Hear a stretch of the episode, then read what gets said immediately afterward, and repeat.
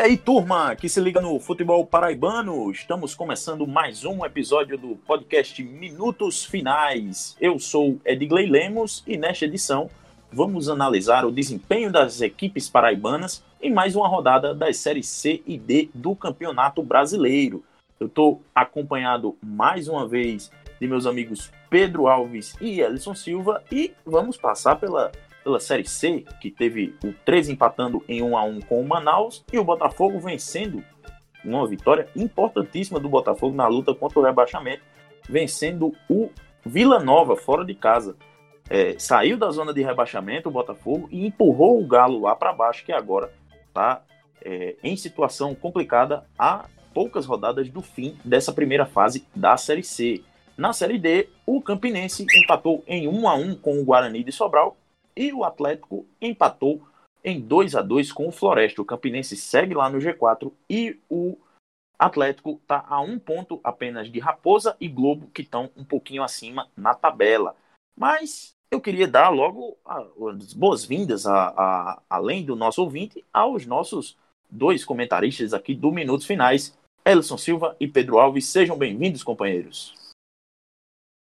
Saudações, amigas e amigas que ouvem o Minutos Finais, né? Além do triturador de treinador, que é o Campinense, né? Que mais uma vez troca de técnico. É, na Série D, o Atlético e o Campinense estão brigando para ver quem consegue não se classificar para a próxima fase. Os times estão fazendo. O Globo um... também, né? O Globo também está nessa briga aí. Também, pra... exato. Os times estão fazendo um esforço do tamanho do mundo para não passar, e eu que disse aqui no episódio passado, eu acho, que a quarta vaga ia ser de um dos dois paraibanos. Acho que pode cair no colo do, do time potiguar aí, que não por, não por mérito seu, né, mas, mas mais por demérito das equipes paraibanas. E aí, Pedro, a situação do Botafogo com essa, com essa vitória aí do Vila Nova, como é que você é, avalia um pouquinho só antes da gente, da gente começar o nosso de debate? Como é que você dá essa pitada aí de, de entrada do Minuto Final?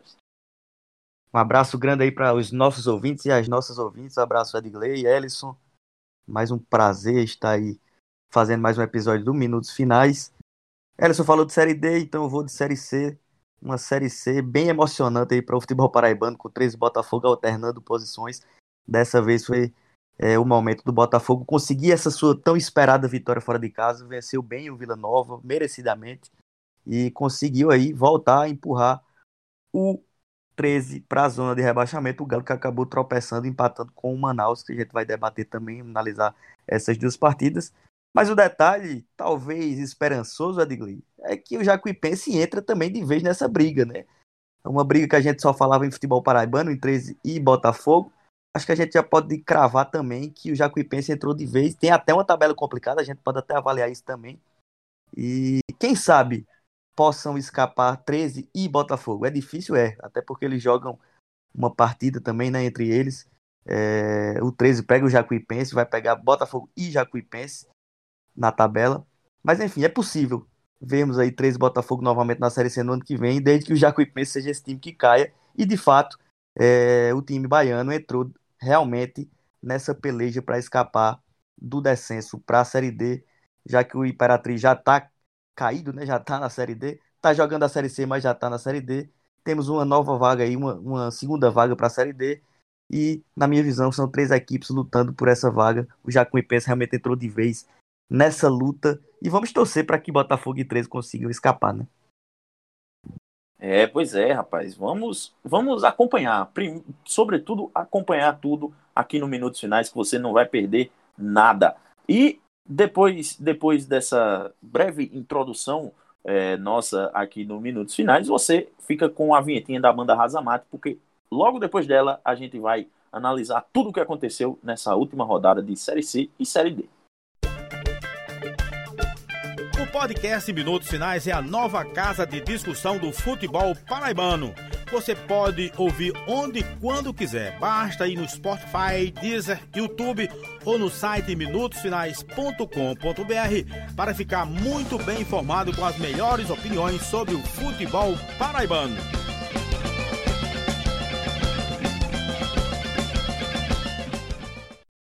De volta com a edição 55 do Minutos Finais. E antes de a gente começar a nossa discussão, os nossos debates, é, eu queria lembrar o pessoal mais uma vez da nossa parceria com a loja Chique Chique.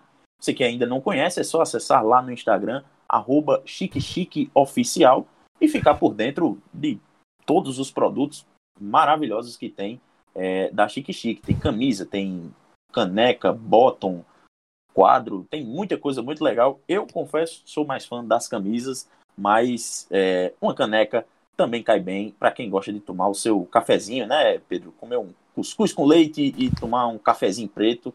Aí, meu amigo, aí é, é do caba se arrombar, como diz o outro. Né? É melhor comprar a caneca do Chique Chique do que ganhar do caba que quer ser prefeito aqui em João Pessoa. é verdade, é verdade.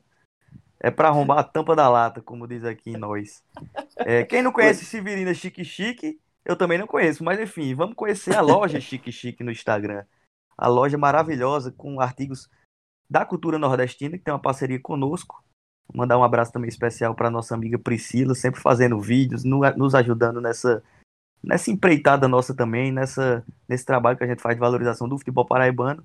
E nada melhor do que termos uma parceria com quem valoriza a cultura paraibana, cultura do Nordeste. Na última, na última semana a gente deu uma colher de, de chá, né? Acabou soltando a palavra nas redes sociais, no Instagram e tal, mas dessa vez vai ter que ouvir, viu? Vai ter pois que é. ouvir o episódio para saber que a palavra-chave é, vou dizer agora, viu? Nordeste. Palavra-chave, nossa região maravilhosa é Nordeste. Com essa palavra-chave, essa parceria com o Minutos Finais e a Chique Chique, você vai lá no Instagram do, da Chique Chique, é, Chique Chique Oficial, e você pode vai ter 15% de desconto em quadros, camisetas e canecas com a arte do catálogo da Chique Chique.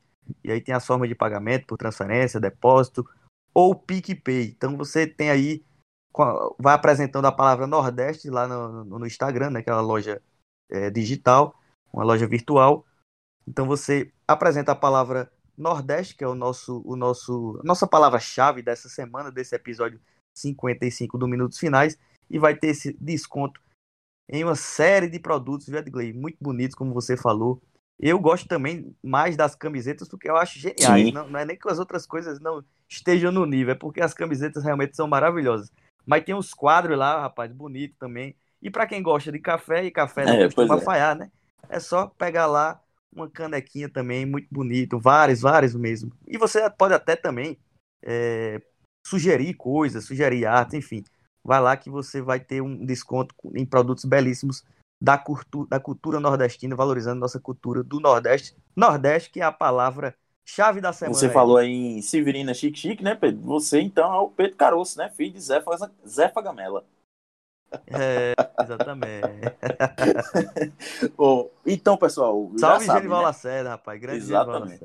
Exatamente. E, e, então, você que nos escuta, é só chegar lá na Chique Chique, falar a palavrinha mágica e ganhar 15% de desconto. Siga o conselho de nosso amigo Pedro Alves. E queria já é, começar com você, viu, Pedro? Porque é, vamos começar pela Série D, o empate em 1 a 1 do Campinense com o Guarani de Sobral, que a Raposa acabou é, não diria que se complicando, mas é, deixando o Globo se aproximar perigosamente da, da vaga que ocupa atualmente no G4. O Campinense é o quarto colocado, com 14 pontos no grupo 3 da Série D. É, tem 7 pontos de distância para o Floresta, que foi o adversário justamente do Atlético de Cajazeiras. É, mas falando da Raposa, o Campinense teve esse resultado que eu considero, pelo menos, é, adverso, né? Porque se não complica muito a situação é, na tabela é, de perder a vaga, acaba sendo uma surpresa porque, pelo menos para mim, pelo o, o, Guarani de Sobral ele é o, o, lanterna atualmente, embora não seja um lanterna no nível do Imperatriz lá na Série C, né? Mas assim é um, é um, um adversário que que não é tão forte, pelo menos eu imaginava, tão forte quanto o Campinense. É, o que é que você pode destacar dessa partida que ao final dela tivemos, ao final não, né, mas assim, já nesses dias após a partida tivemos a demissão do Hélio Cabral e a chegada do Luciano Silva para o comando técnico, como o Elson bem destacou, é o sétimo técnico do Campinense no ano. É, vou até deixar para Elson comentar mais essa questão do, do treinador, né? Mais uma saída, como você falou, o sétimo. E olhe que sete, porque muitas vezes foi insistido o próprio Hélio Cabral, né? É. Poderia ter sido pior a coisa se em alguns momentos o Hélio não deixar. Não, não. Algumas vezes o Hélio realmente foi colocado como um técnico, não, não foi só um interino. Essa, última, momentos, por exemplo, essa é, última, por exemplo, foi como técnico mesmo. Exatamente. Houve alguma insistência, digamos assim, em alguns momentos do, do no Hélio Cabral. E, enfim, são sete até agora.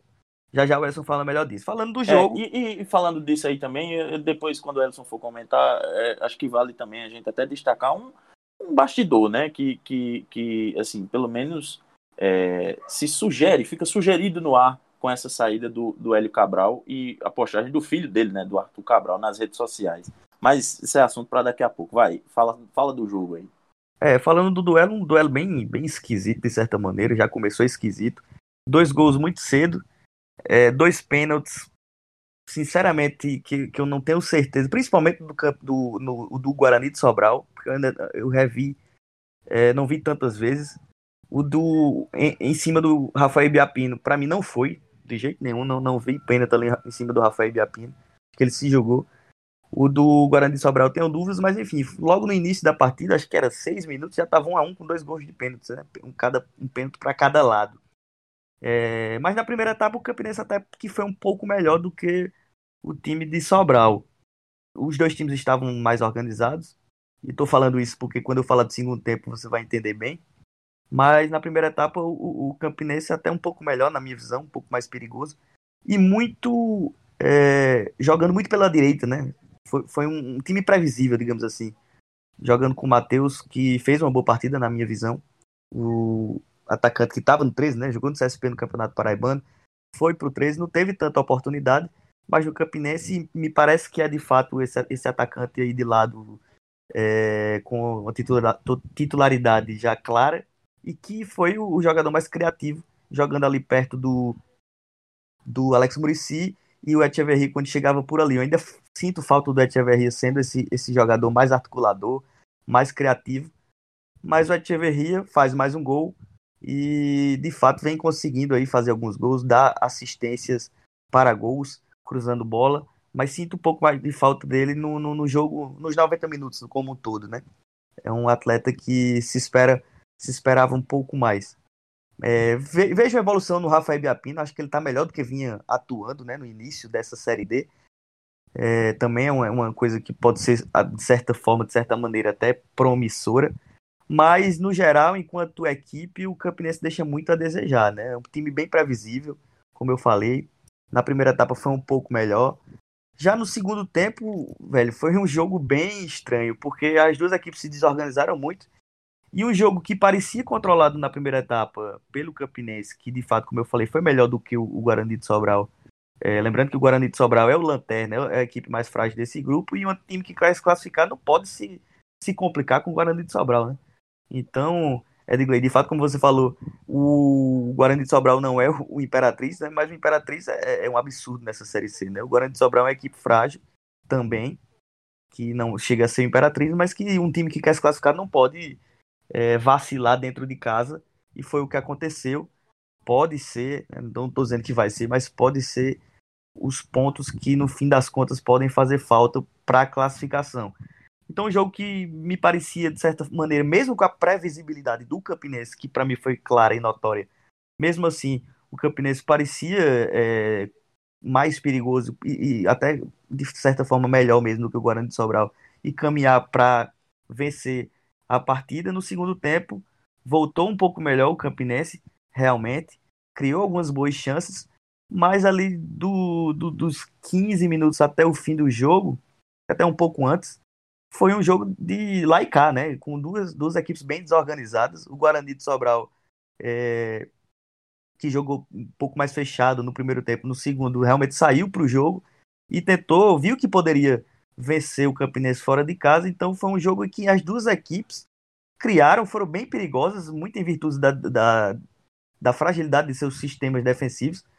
E eu não falo só a zaga, mas o sistema como um todo. Né? É bom lembrar, por exemplo, que na zaga o Romulo, para mim, faz uma boa temporada e fez até um bom, uma, boa série, uma boa série D e fez até um bom jogo. Mas o Jairo foi muito mal, por exemplo.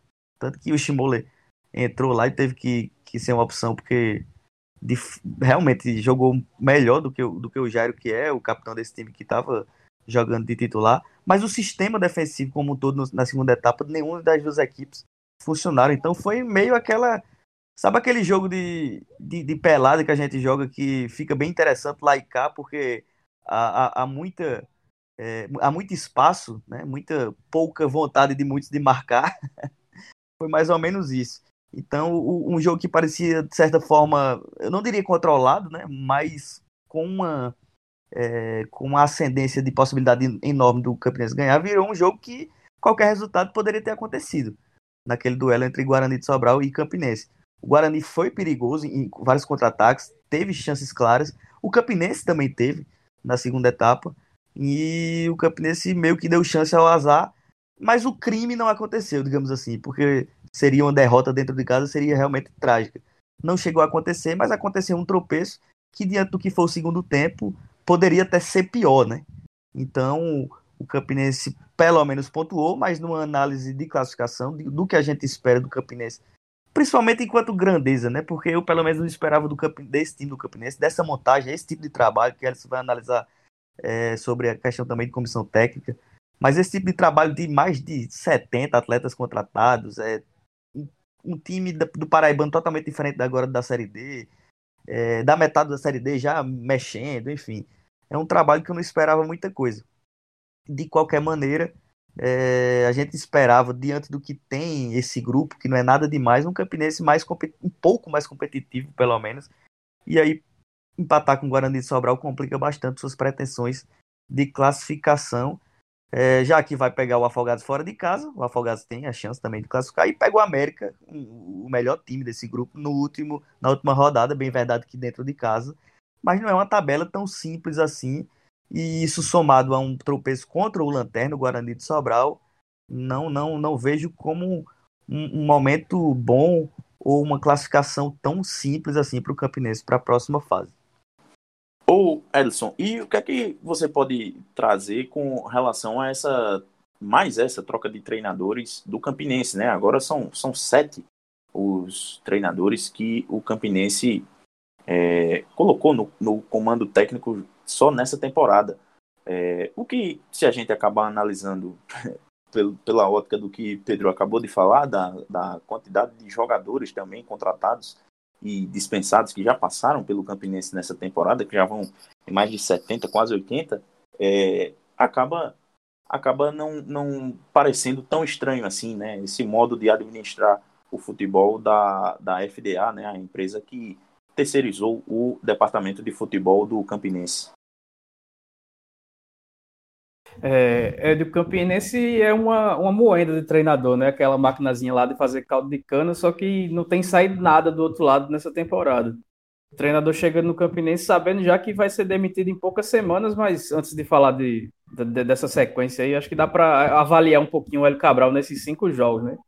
Porque para mim a Raposa perdeu tempo com o Hélio Cabral. Se você ouvir as entrevistas, vendo o time jogar, dava para saber que dali não ia sair nada.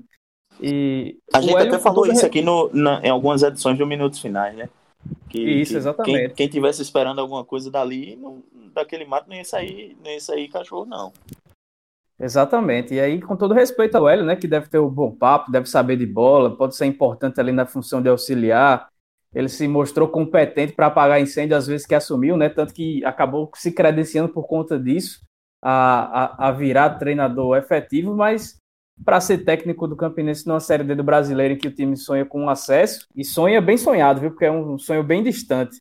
É, não, não, dava, não dava. Então quem escolheu deveria saber, até por acompanhar o dia a dia do clube, né? E tomou uma decisão errada. Mais uma decisão errada no meio de centenas que o time tomou nessa temporada. E aí, Edson, eu, queria, eu, queria, eu queria só interromper rapidinho, desculpa, mas assim, queria lançar esse, essa, esse questionamento, porque assim, não tenho informação, não cubro o Campinense é, diariamente, é, é, como a Isabel Rodrigues cobre, como, como outros colegas lá em Campina Grande cobrem, e talvez tenham esse, esse, essa informação, tenho como apurar essa informação mais de perto. Estou ligando os pontos aqui com o que é, chega de informação para a gente. Mas o, soa muito é, é, curioso que o Arthur Cabral, que foi transferido recentemente do Palmeiras para o Basel, é, numa transferência milionária e que poderia render alguma quantia em dinheiro do Campinense ao Campinense, é, pelo mecanismo de solidariedade, via as redes sociais para se posicionar da forma é, contundente com que ele se, se pronunciou com relação à estrutura do futebol paraibano.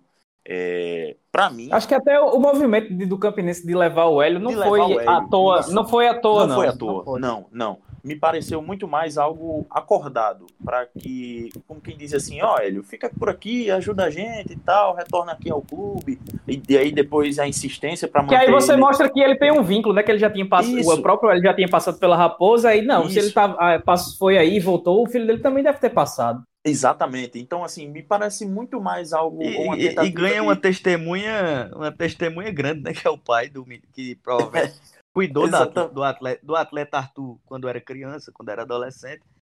E eu pois concordo é. com o Edgley, acho que passa muito por isso mesmo, essa, essa sempre é, insistência no, no Hélio, né? É uma coincidência, assim, né, muito grande que, que essa insistência pelo Hélio Cabral como técnico é, venha durante um processo como esse, né, de tentativa do Campinense, um, um pleito de é, conseguir um dinheiro do, do, do, mecanismo de solidariedade. Então, é, é, assim, começa a fazer um pouco de sentido, ainda que a gente não tenha nenhuma informação nesse sentido oficial, é, é, mas assim, você ligando os pontos começa a fazer um pouco de sentido, é, começa a fazer um pouco de sentido o que, o que aconteceu, né? Essa insistência toda do N. Mas, Edson, desculpa aí a, a intromissão, mas pode continuar. Nada, assunto importante. Mas aí, voltando para a avaliação do Hélio, né, nos cinco jogos em que ele assumiu a, equipe como efetivo, o time deu uma melhorada contra o Globo, né? Ganhou de 4 a 1 naquela motivação de saída de um técnico. E depois o, o time piorou, só foi piorando. Era muita escalação confusa, mexidas que deixavam o time pior, não dava para entender muito bem o que ele queria quando escalava a equipe. Colocava três zagueiros e três atacantes, mas aí com um atacante fazendo papel de meia, o zagueiro fazendo papel de volante, os laterais que deviam avançar com a proteção à defesa ficavam plantados lá atrás, atacante batendo cabeça lá na frente era, era realmente alguma coisa meio que inexplicável. A defesa, que era o ponto forte com o Givanildo Saras, parou de funcionar, leva gol todo jogo agora. É, o ataque não consegue produzir tanto, então o time parou, parou, estagnou com o Hélio. É, o, organização defensiva que tinha com o Givanildo acabou e ele não conseguiu evoluir a parte ofensiva do time com poucas peças. E, e aí você tem sempre que fazer a ressalva de que o elenco do Campinense é fraco mas acho que com o Givanildo Salles o time pelo menos mostrava uma organização, um, um arremedo de time, coisa que perdeu com esses cinco jogos com, com o Hélio Cabral. E, e aí tudo isso, faltando dois jogos, trazem outro treinador, que eu não imagino que vai resolver, com todo respeito ao Luciano Silva, que foi bem no 13, ali em 2013, e quase conseguiu o acesso na Série C, mas isso daí já tem sete anos. O que é que o Luciano Silva fez de relevante depois que depois dessa passagem lá pelo Galo que perdeu o acesso para o Vila Nova nas quartas de final da Série C. Ele estava como auxiliar técnico no Remo, né? Então é complicado se contar com o Scarpino e Evandro Guimarães que nem assumiram o clube oficialmente, não chegaram a dirigir, né? Porque o Evandro assumiu e, e deu treino. Mas se contar com os dois, são sete treinadores no ano. Sete! Sete treinadores em 26 jogos. E aí, se você fizer uma, uma, conta básica, é como se um treinador dirigisse o Campinense por quatro jogos e aos 20 e poucos minutos do primeiro tempo do quinto jogo ele fosse demitido. E até para o futebol brasileiro, que troca de técnico como quem troca de máscara, né? Isso é muito bizarro. Não tem, não tem cabimento nenhum. É um atestado de incompetência, de falência do clube de futebol e da falta de capacidade da FDA Esportes de saber o que fazer. Parece que não tem rumo, que está fazendo tudo de qualquer maneira, não, não sabe o que fazer, está perdido. É uma situação que chega a ser constrangedora. E eu duvido, duvido de verdade que algum raposeiro hoje, dia 16 de novembro de 2020, que a gente está gravando, bater no peito e dizer que tem orgulho, no, orgulho do Campinense no dia de hoje. Se ele disser, vai estar tá mentindo, porque o torcedor raposeiro, acostumado com as glórias, com o título do Nordeste 2013, eu não tenho dúvida nenhuma de que ele está com vergonha do que o clube se tornou atualmente, Edgley. Ellison, e só para a gente aproveitar já o embalo e, e seguir na análise da, de um paraibano na Série D, vamos para o jogo do Atlético lá no Perpetão, porque o empate em 2 a 2 com o Floresta aconteceu já no, nos minutos finais da partida. E é, queria saber de você, foi uma punição justa para a atuação do, do Atlético nessa partida com o Floresta? Acho que não, Edgley. Acho que foi. É porque a justiça no futebol é bola na rede, né? Então você está castigando a incapacidade do Atlético. Porque o Atlético tem um problema enorme que é conseguir manter os resultados tão grande quanto construir eles, né? A partida contra o Floresta devia ter sido vencida pelo Trovão com certa tranquilidade a partir do momento que abriu 2 a 0. E aí, quando você está numa Série D que que é um campeonato muito difícil de ser jogado, chegou ali 2 a 0 não é para não é para ter mais jogo, né? E aí depois o time depois o time ainda chegou a perder alguns gols por puro capricho, é, aquele preciosismo, né, que a gente fala. É, uma situação com o Diogo Peixoto, por exemplo, por volta dos 30 minutos, que ele quis dar uma enfeitada e acabou desperdiçando a chance de fazer os 3 a 0 E aí você imagina a situação do tamanho da bronca de Celso Teixeira no vestiário é, depois do jogo. Porque essa, esse desleixo, essa, essa falta de capacidade de, de matar, de fazer a, a exibição virar resultado, não é, de, não é de agora, né? É desde o começo da Série D. É um time que joga melhor do que os adversários e não consegue vencer. Ô, Elis. E aí, Oi. Será que dá para dizer, você acompanha mais jogos do Atlético do que eu, que o Atlético Cajazeiro fez um, um uma, ou faz até aqui uma Série D em termos de desempenho mais regular ou menos irregular, um pouco mais homogênea do que o Campinense? Eu não tenho dúvida disso. O Atlético chegou a jogar bem, o Campinense não chegou a jogar bem seus jogos. Acho que o Atlético jogou, vou repetir de novo o que eu falo quase toda semana aqui, que o Atlético consegue ser melhor do que o seu adversário em praticamente todas as partidas. Acho que, é, eu acho que o Atlético tem, mais, tem mais momentos bons né, na, na, é, nos jogos do que o Campinense, né? Isso, exato. Acho que tirando a goleada por América de Natal, que ali era time todo bagunçado, era troca de treinador e tudo mais. Acho que em poucas oportunidades o, o Atlético não foi melhor do que seus rivais, né? E, e foi mais uma vez contra o Floresta. É, acho que não tem nem como comparar o desempenho dos dois. O Campinense talvez seja empata bastante, né? E, e aí cada pontinho faz, faz diferença em um grupo tão equilibrado. Acho que é um dos mais equilibrados. Eu acho que o Campinense tem jogos piores, assim, né? Assim, mais ruins, assim, do que o Atlético, me parece. Tem. O Atlético acaba tropeçando por incompetência dele, porque desempenho, é, o desempenho não, não, não, não deixa a desejar, ainda mais se tratando de um clube de Série D do Campeonato Brasileiro. Agora ele não consegue transformar isso em gol. E aí, voltando para o jogo contra o Floresta, é, depois dos 46 do segundo tempo, um time tomar dois gols é, é um time que não está competindo, né? É um time que está observando o outro jogar, porque numa série D, se você é, tá jogando em casa, tá certo que não tem torcida e tudo mais, mas leva dois gols a, após os 46, o Atlético que já tinha sofrido isso contra o Globo lá na estreia, que empatou aos 48 e sofreu a, a, o, o 2 a 1 aos 40 aos 51 do segundo tempo, já a segunda vez, então isso não pode acontecer, né? Isso aí é, é falta, de, falta de atenção, falta de competitividade, tá, tá faltando alguma coisa ao time do Atlético para conseguir fazer esse, essas partidas que joga melhor acabar se, se transformando em vitórias, né? E o Atlético com, esse, com aquele 2 a 0 ou com 2 a 1 poderia muito bem ter entrado no G4 porque o Campinense empatou seu jogo mas acabou sendo ultrapassado pelo, pelo próprio Globo, que agora e agora o Atlético tem duas decisões contra o Salgueiro e, e, vai encerrar contra o Globo, né? Pode ser um jogo que vale vaga na última rodada. E com um time tão instável como o Atlético, é, eu não acredito, sinceramente, que passe mais. Agora, já em algumas oportunidades nessa Série D, o Atlético sempre que se dava como morto, que, que não ia ter mais chances, acabou vencendo.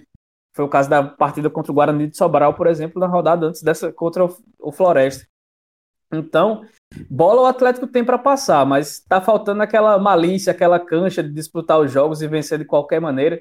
Porque na Série D, meu amigo, jogar bem não importa, não. Jogar bem está lá na quarta, quinta, sexta é, é, prateleira do que é mais importante. O importante é vencer de qualquer jeito e o Atlético não tem conseguido transformar é, sua superioridade em cima dos adversários em vitórias. E aí paga caro por isso. Pois é, o detalhe é que o Atlético vencia por 2 a 0 né? E acabou é, deixando empatar. Mas é bom lembrar que o Floresta é um bom time desse grupo, né? O Floresta do Leston Júnior. Uma equipe bem arrumadinha, pelo menos gostei dos jogos que eu vi do, do, do time cearense. E que vai se classificar com certa tranquilidade ao lado de Salgueiro e América de Natal. Vou passar aqui, Alisson Edgley, o, a, o grupo 3, né? A tabela e também a classificação. América com 24 pontos, o Salgueiro 23 em segundo, Floresta 21 terceiro. E aí vemos, temos, temos um jogo, né? Temos vários jogos temos uma vaga. Campinense tem 14, ainda está no G4, né? Ainda está nessa, nessa zona de classificação. Ele passaria de fase nesse momento. Mas tem os mesmos 14 do Globo, né? O Globo lá de Ceará Mirim, que também tem 14 e é uma equipe que, que tá alçando aí essa, essa vaga, que no momento tá com, tá no, com o Campinense. O Atlético Cajazeiras é o sexto com 13, também muito próximo aí.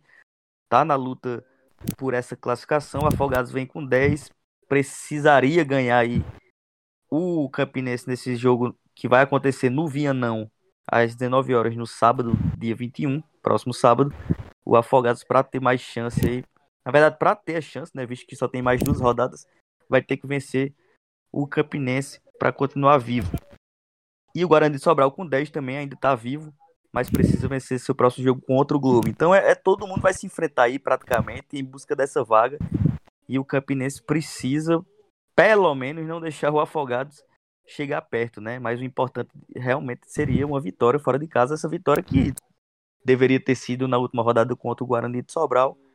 O Campinense acaba tendo que jogar fora de casa e vencer fora de casa para se manter se manter com o status quo aí de, de quarto colocado, portanto tendo a vaga para o mata-mata para a próxima fase.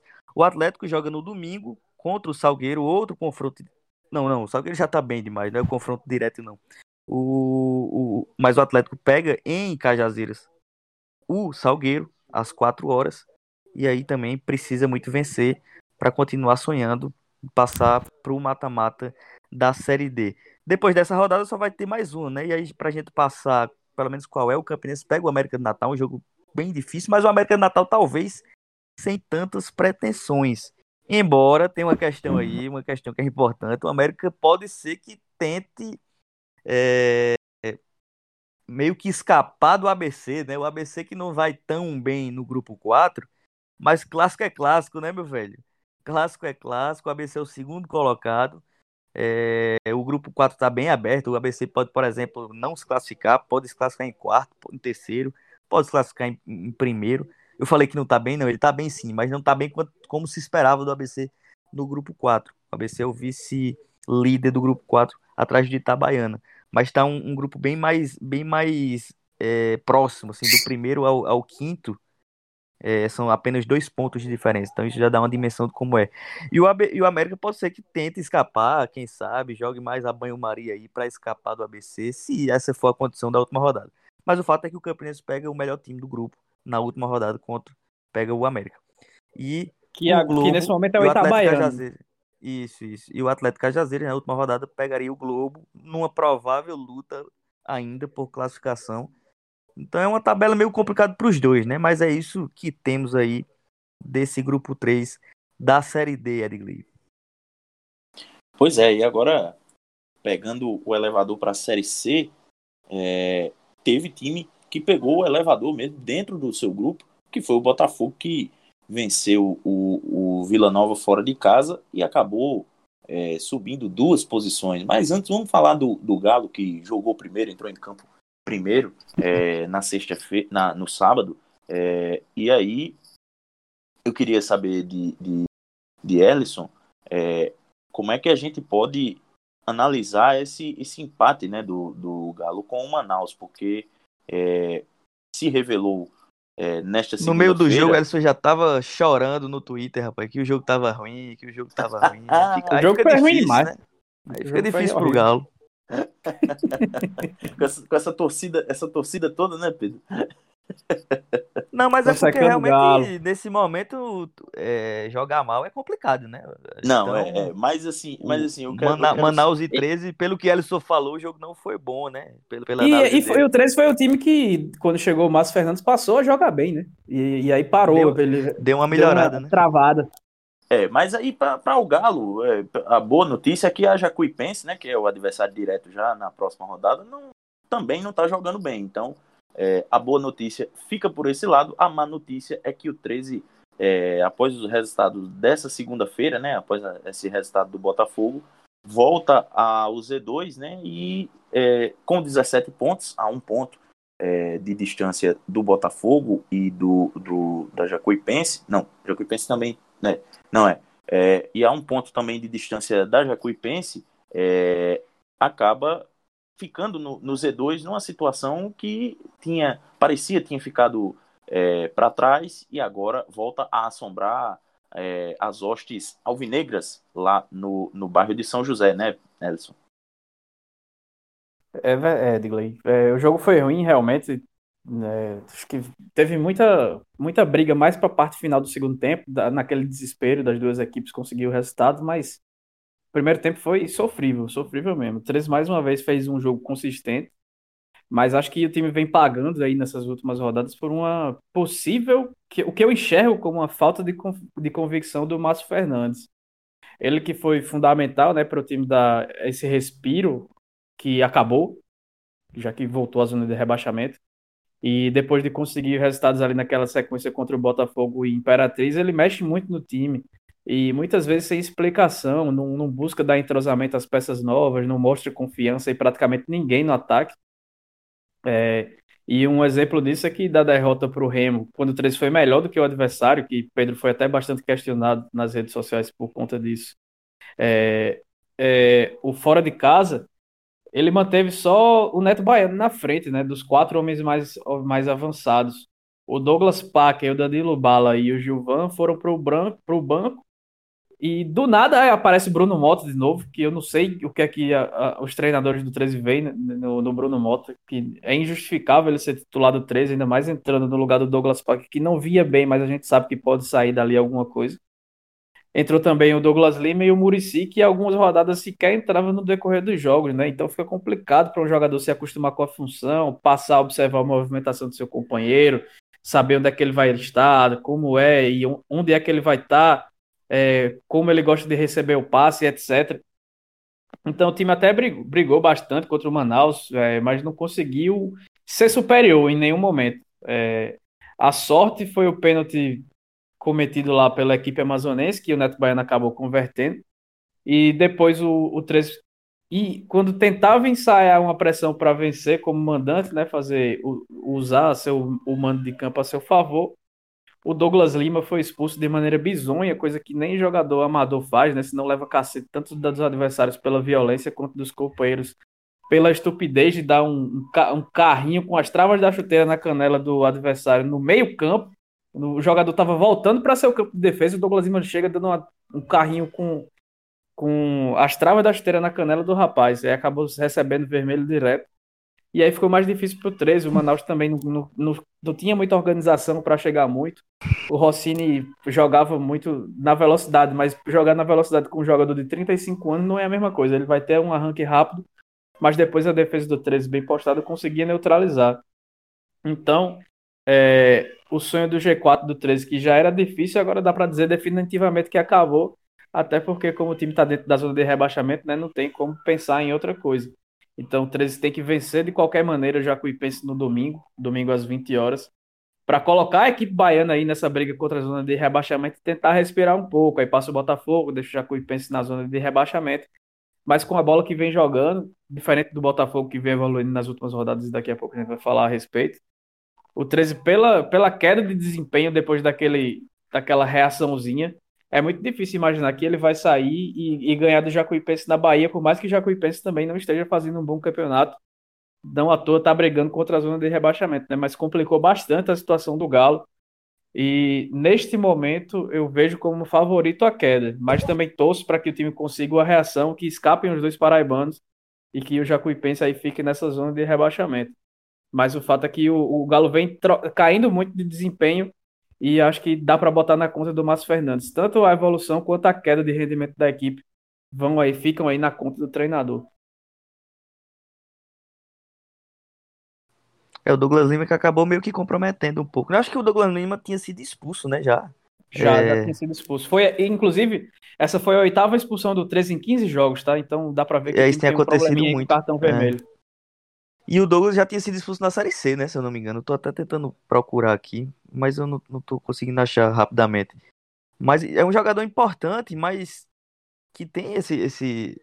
Não sei se é um desequilíbrio. Ele parece até um jogador muito tranquilo, não é de se envolver em brigas, mas acaba dando umas entradas meio complicadas, né? Isso pode é, pode ser, tanto que foi, né, primordial para resultados que não é o esperado, que pode complicar, né? O, o 3 vem acontecendo muito, né? Já teve o Alexandre Santana também, que também foi expulso no jogo, acho que foi lá no contra o Remo, se eu não me engano, lá contra no Pai Sandu, contra o Pai Sandu. Perfeito, que também não contribuiu, é, pelo contrário, prejudicou bastante. Então isso é complicado porque perder um, perder um jogador num jogo nivelado como é o da Série C, normalmente é. E os jogos do 13, as partidas em si são niveladas, né? O 13 consegue competir bem em boa parte dos jogos. Principalmente no início do campeonato ali, eu vi um 13 que via perdendo jogos, mas vinha jogando até relativamente bem, muitas vezes. Por detalhes não conseguia vencer, conseguia fazer os três pontos, né? Construir os três pontos.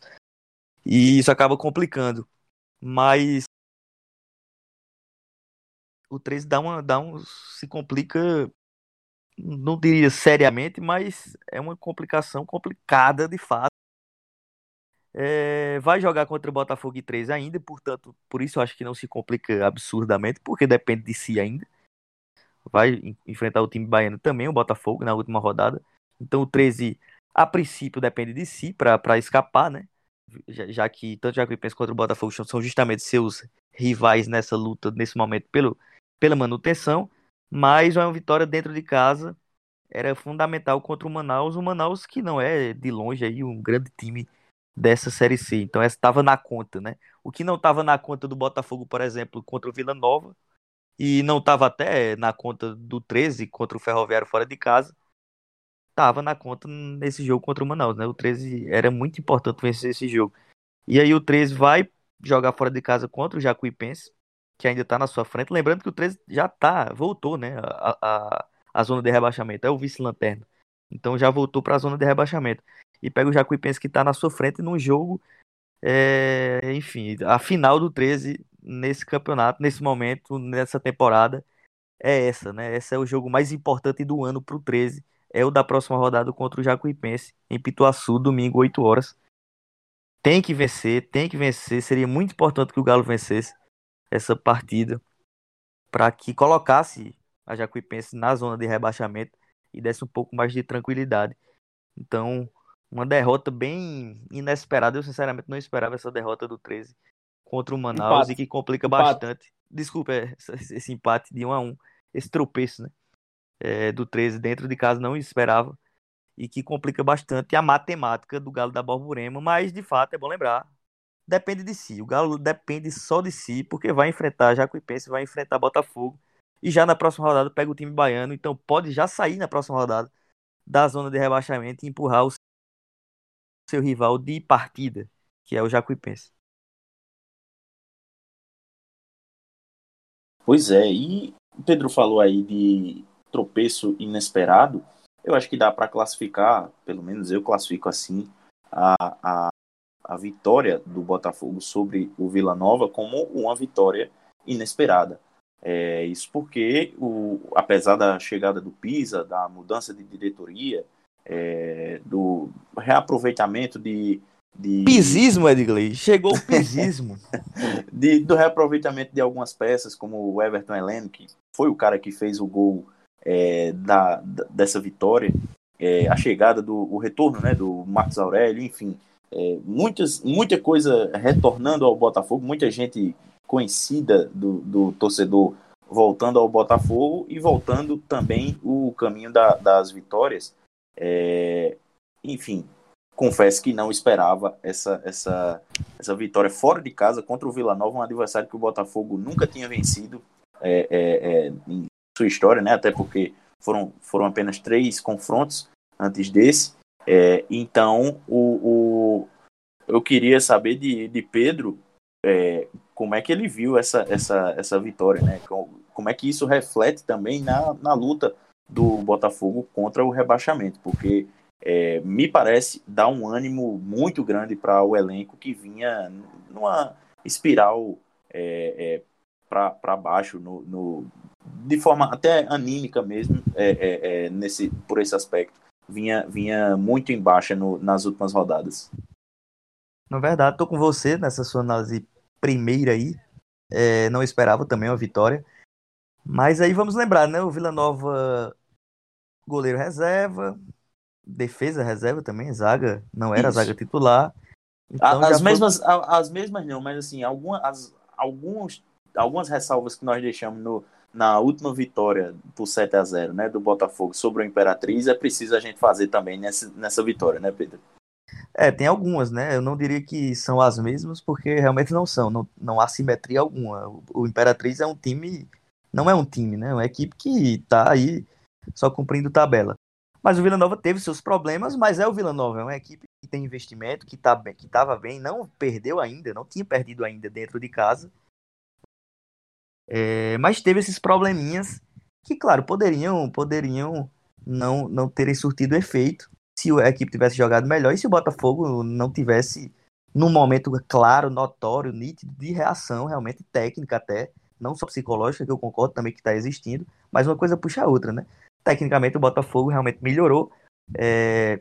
Na minha visão, vinha melhorando. Eu, gosto até de lembrar que o time com Zimmermann estava melhorando por detalhes. Não tinha vencido alguns jogos, mas realmente com Evaristo Pisa me parece que há um, um entendimento melhor, um, uma simbiose melhor entre grupo e comissão técnica e, e há certa melhora também até técnica, tática, acho que sobretudo no sistema defensivo, né, que era um problema do time do Rogério Zimmermann. É, me parece que, pelo menos, analisando o jogo que vale, que eu acho que é esse do Vila Nova, do Imperatriz era natural uma vitória, uma goleada, e não sofrer gols, acho que até era obrigação, o que acabou acontecendo. Mas contra o Vila Nova, e aí, falando do jogo, o Botafogo foi bem, fez uma partida interessante, né, de razoável para boa. Bem, se a gente for colocar numa, numa perspectiva de Série C, da, da, do nível dos jogadores, então dá para dizer sim que foi uma boa partida do Botafogo, em que o time paraibano criou no primeiro tempo, criou no segundo tempo. É, na primeira etapa já foi melhor do que o Vila Nova, na minha opinião, embora a reta final ali do primeiro tempo o, o Vila acabou sendo mais perigoso do que o, o Botafogo tinha sido até o momento.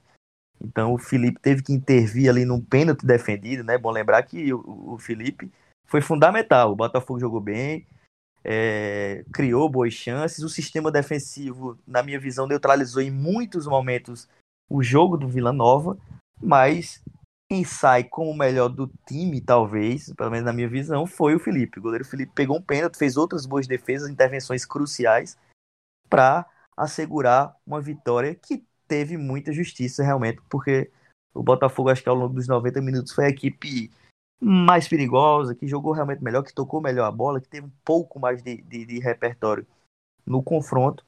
Então, é um jogo que, de fato, o Botafogo foi melhor do que seu adversário e mereceu uma vitória que foi construída com dificuldade, mas é, com, com, com, uma clara justiça de quem produziu bem no primeiro tempo. O Evaristo Pisa é, me parece claramente tentando apostar em jogadores que ele confia, né? Eu acho que a, a própria vinda do Marcos Aurélio tem a ver com isso. E o Marcos Aurélio não só chegou, como já, chegou, botou a oito e é o titular desse meio-campo já, um meio-campo que era bem problemático.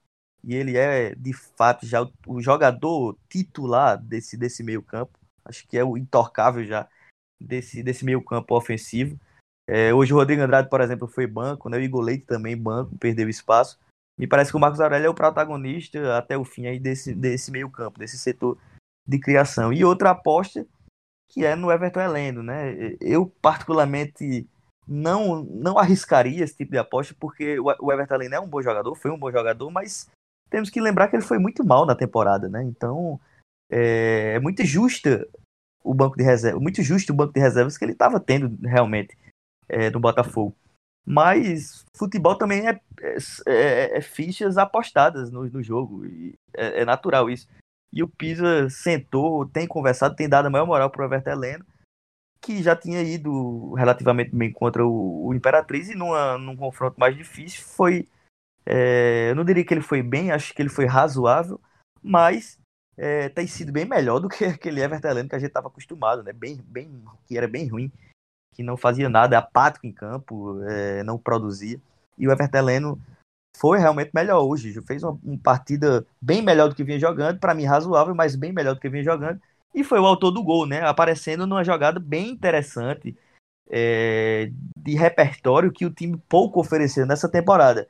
O gol do Botafogo surge de, de uma investida de, do, dos dois volantes, por exemplo, né? O Vitinho, que é um bom jogador e para mim continua sendo a, a, o melhor jogador desse time do Botafogo na Série C. O Vitinho aparecendo na esquerda, o Ramon fazendo um bom pivô para o Vitinho aparecendo na esquerda e o Everton Heleno saindo como surpresa, chegando, pisando na área, né? Como se diz atualmente, pisando na área para definir, pisando na pequena área, né? Não foi só na área, não, foi lá na pequena área dando carrinho para abrir o placar, abrir. No começo do segundo tempo teve uma jogada bem parecida, né? Que o Marcos Aurélio cruzou lá da intermediária e o Everton Heleno que apareceu dentro da área para completar e o goleiro fez a defesa. Isso. Perfeitamente. Então é o time que mostra um pouco mais de repertório aos poucos e que me parece um pouco mais denso, né, Elson, no sistema defensivo, assim, um pouco mais é, copeiro, digamos, mais, mais fecha espaço quando tem que fechar, fecha com mais rapidez. É, começou com 4-2-3-1, depois do segundo tempo o Marcos Aurélio já cansado, e aí eu acho que demorou para o Marcos Aurélio sair, mas o Marcos Aurélio já cansado. Encostava perto do Ramon, o time jogava com, quatro, com duas linhas de quatro muito bem definidas, jogando é, atrás da linha da bola é, e saindo muito nos contra-ataques. Na segunda etapa, o Botafogo poderia ter matado o jogo, que acabou não acontecendo porque decidiu muito mal é, as resoluções de, de definir, né, pra, pra, no último texto ali, para definir poder aumentar o placar. Então foi um jogo interessante que eu vi é, um pouco de melhora no sistema defensivo e no sistema ofensivo eu já achava que o time vinha bem com, com o Rogério Zimmermann. É, teve realmente aquela partida que não foi tão boa quanto o Manaus, né, que foi quando ele cai, mas o time já estava meio que próximo de algumas vitórias, o que vem acontecendo agora contra a Imperatriz. Repito, na lógica que tinha que acontecer mesmo, na obrigação, mas agora contra o Vila Nova, fora de casa, contra um time bom, um time que luta e vai lutar pelo acesso, esse time do Vila Nova. É, por mais que tinha problemas, era uma boa equipe, jogou lá em Goiânia e conseguiu uma vitória fundamental para essas pretensões é, de, de manter manter-se na Série C. E o Imperatriz está pegando o Paysandu agora, por exemplo, com três jogadores do banco, sendo que nenhum deles é goleiro. Só o Rodrigo Caus, que a gente conhece a qualidade, tá no gol e não tem nem o goleiro reserva. Mas isso, eu queria pra, falar sobre... refazer. Então continua, continua sem goleiro, né? O, o Imperatriz. Exato. Isso, está a cinco pontos aí do Paysandu que, que fecha o G4 nesse momento. É, e eu falei aqui em várias oportunidades que o Botafogo parecia não acreditar no que estava fazendo, né? Em algumas, algumas semanas atrás, que era um time relapso que só cumpria funções. É, como trabalha um burocrata, né? Só assinando papel e colocando numa gaveta. Ele não tinha motivação, não tentava comprar uma caneta com a tinta mais bonitinha, um papel muito de mal qualidade que o vento rasgava, colocava na gaveta de qualquer jeito, amassado. Mas agora não. O time em dois jogos com Pisa já mostra uma intensidade e uma confiança que havia perdido e que não tinha demonstrado esse ano ainda nem com Pisa lá no início, né? É, é, um time que, que foi enfrentar o Vila Nova, que tem a segunda melhor campanha como mandante lá em Goiás, indo para cima. É, que teve a oportunidade de gol com um minuto de jogo em jogada já de Everton Heleno com o Marcos Aurélio, que buscou o gol a, a quase todo momento, que conversava pedindo atenção, que se cobrava pelo melhor, e que com três volantes mais habilidosos ainda não acabava sem se expor tanto, principalmente no primeiro tempo foi um time que teve um gol anulado e, e percebendo o bom momento, acabou sem esmurecer, né? Coisa que é, era inimaginável. É, continuou indo para cima, que fez um gol, que viu o Juninho cometer um pênalti muito ridículo, estúpido também, para usar a mesma inspiração que eu usei com a expulsão do Douglas Lima e com o pênalti do, do Robson na outra semana. O pênalti que o Juninho fez foi estúpido. Era o zagueiro estava de costas indo para fora da área, o Juninho foi lá e atropelou o cara sem nenhuma necessidade. E aí viu o Felipe pegar o pênalti e, e o time aumentou a motivação, não esmoreceu em momento nenhum. Foi um time que teve um gol anulado e que tomou um gol que foi anulado e que depois de tomar o gol que foi anulado, em vez de entrar em parafuso, né, porque estava jogando já com um homem a mais naquele momento, é, o que se ouvia era calma, calma, vamos jogar. Então era algo que não era pensável há três semanas atrás, quando era um time que o Zimmermann que cumpriu o que o Zimmermann, o que o Zimmermann pedia, mas aparentemente sem acreditar naquilo, né? Que não tinha gana, que não tinha alegria de jogar. E a gente vê a foto no vestiário agora, depois do jogo. A, a conta do Botafogo no Twitter já postou e deve ter postado no Instagram também. Todo mundo muito feliz pela vitória, mas parece que o grupo está unido em busca de um objetivo, que é a palavra da moda no futebol, né? Que é sempre em busca do objetivo. Mas parece que realmente que o time se fechou com o Pisa Evaristo e, Pisa, e... ele, ele hum. próprio, Elson, é, destacou Sim. na coletiva pós-jogo, que acabou de acontecer em alguns poucos minutos, é, ele falou que o time voltou a sorrir. Então, é, diz muito sobre isso que você está falando. Exato. Então, parece que, que, como o Pedro falou, parece que o time está muito. É, todos estão numa mesma sintonia, né? Tão, estão. É, isso com salário atrasado, né? Que diga-se que o Botafogo está com salário de outubro, se não me engano, ainda atrasado, né? ainda não pagou. E mesmo assim, parece que isso não, não interfere, diferente também do que antes da eleição, que tudo que era aquela briga de extracampo acabava por, por respingar dentro do campo. Também o Pisa tem essa, entre aspas, sorte né, de estar tá com, com a diretoria mais ou menos estabilizada, por mais que tenha problemas administrativos, mas não tem mais aquela disputa de foice no escuro daquele, daquele pessoal que acabava atrapalhando o rendimento dentro de campo. Então acho que é, talvez isso mostre que o Botafogo, por mais que tenha enfraquecido seu elenco por conta dos problemas financeiros e, e, e erros administrativos, pode mostrar que o time não tem uma equipe que era para apenas ser rebaixado, porque o Botafogo não teve um momento que o Botafogo estava brigando para cair, não era nem para escapar do rebaixamento. Mas agora, é, em dois jogos com o Evaristo Pisa, um jogo e meio vai porque o Imperatriz não conta mesmo. Mas essa vitória grande contra o terceiro colocado, time de segunda melhor campanha como mandante fora de casa, credencia o Botafogo a sonhar um pouco mais. E aí eu acho que com quatro pontos do Paysandu, adversário que ele enfrenta na, daqui a duas rodadas, na penúltima rodada dessa fase de grupos, pode mostrar, apesar de eu não acreditar, mas pode mostrar que, por exemplo, se o time ganhar do Remo na próxima rodada no Almeidão, é, pode aí credenciar para uma briga mais em cima, mas até o momento é, é bom frisar que o Botafogo segue na briga contra o rebaixamento. Agora contra, não para cair. Agora tá brigando para ficar para permanecer na Série C.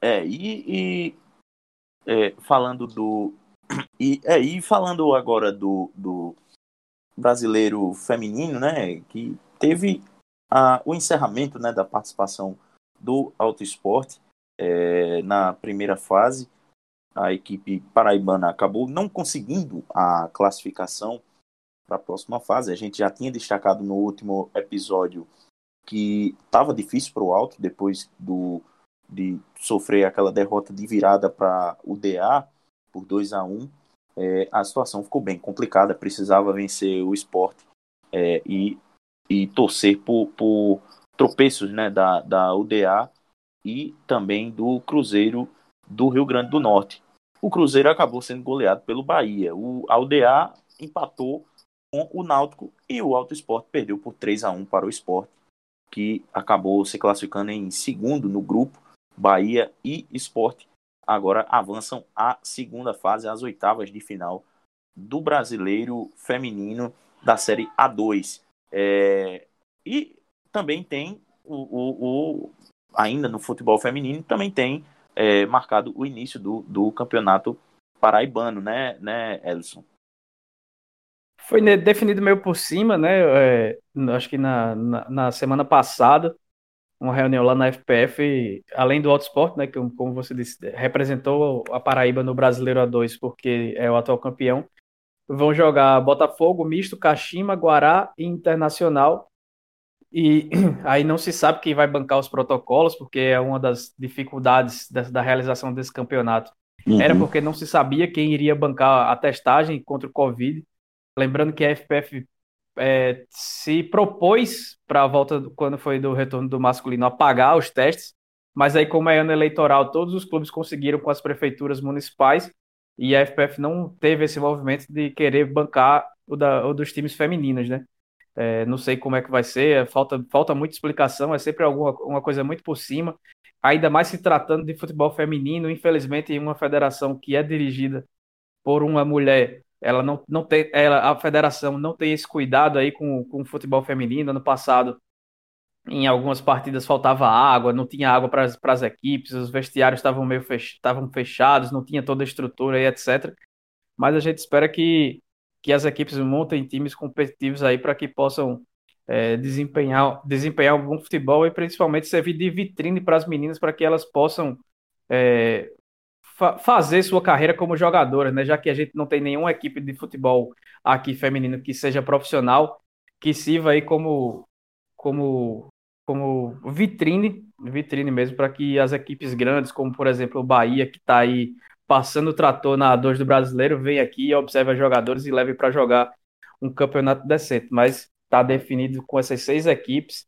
A partir do dia 6 de dezembro, é, dia 4 de dezembro, na verdade, começa aí a, a, o Campeonato Paraibano Feminino desse ano. Beleza, então uh, acho que passamos por toda a rodada é, do final de semana e esse complemento de segunda-feira, é, acho que nos damos por satisfeitos. Acho que dá para a gente encerrar. É, queria deixar o espaço aberto para vocês darem os recadinhos, né? O que é que, que, é que tem de novo aí, Pedro, no canal Pedro Alves PB? Já tem data para o novo vídeo? Todo, todo episódio eu vou ficar cobrando, viu, meu amigo? Porque conteúdo bom, conteúdo bom a gente quer ver logo. Ainda não, eu tô estudando, viu? Tô estudando aí a, a, as coisas, né, para fazer o episódio direitinho. É, ainda não tem uma data específica não, mas esse mês sai ainda, viu? Eu aviso direitinho quando for sair mais um episódio. Beleza. E, Elson, todo, todo jogo, depois do jogo e antes do jogo, tem o quê? Tem live do Voz da Torcida, né? Onde é que a turma pode acompanhar?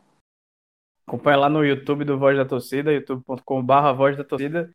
E a gente fala muito aqui do Atlético e do Campinense na quarta divisão, e aí você pode também ouvir o podcast Quarta Categoria, que é comigo, com meus amigos Marcos e Felipe, é, que também fazem parte da revista Série D, que, que Série Z, que Pedro também escreve para lá todo ano, todo, todo ano sobre Estamos lá batendo ponto aí, todo ano. Exato. Então, ouça o podcast Quarta Categoria, que a gente sempre traz um assunto bacana aí sobre a quarta divisão nacional e damos uma passada por toda a longa tabela da Série D que vai chegando a essa, essa reta final da primeira fase. Pois o é. podcast tá? quarta categoria que não é de quinta categoria, não, é de primeira. E vou falar aqui, lembrar aqui do nosso parceiro, nosso, nossos amigos lá do FutePB também, o Instagram, Isso. arroba FutePB, sempre é, acompanhando o futebol amador da Paraíba, o futebol profissional também. E você se informa muito bem por lá, pelo Instagram, arroba FutePB, sempre também nos ajudando, divulgando o nosso trabalho e a gente divulgando o belo trabalho deles também. Pois é, você que nos acompanha, siga a gente lá no. Se você escuta pelo Spotify, siga a gente lá no Spotify, no Deezer, uh, no Google Podcast, no Apple Podcasts, assim como eu faço com o quarta, quarta, é, quarta divisão, quarta categoria, né, Elson? Quarta categoria. Tá, tá. Eu sempre me confundo com o nome. Eu sigo o negócio, mas me confundo com o nome. É, mas é, fique atento é, e siga também o quarta categoria, como eu faço, porque é, minha listinha de podcast é bem completa e toda atividade doméstica que eu faço, eu faço ouvindo podcast porque torna a, a tarefa um pouco mais é, legal. Uh, enfim, pessoal, você que nos, nos escutou, eu agradeço a sua audiência. Fiquem conosco para os próximos episódios. E é isso aí. Valeu. Até a próxima.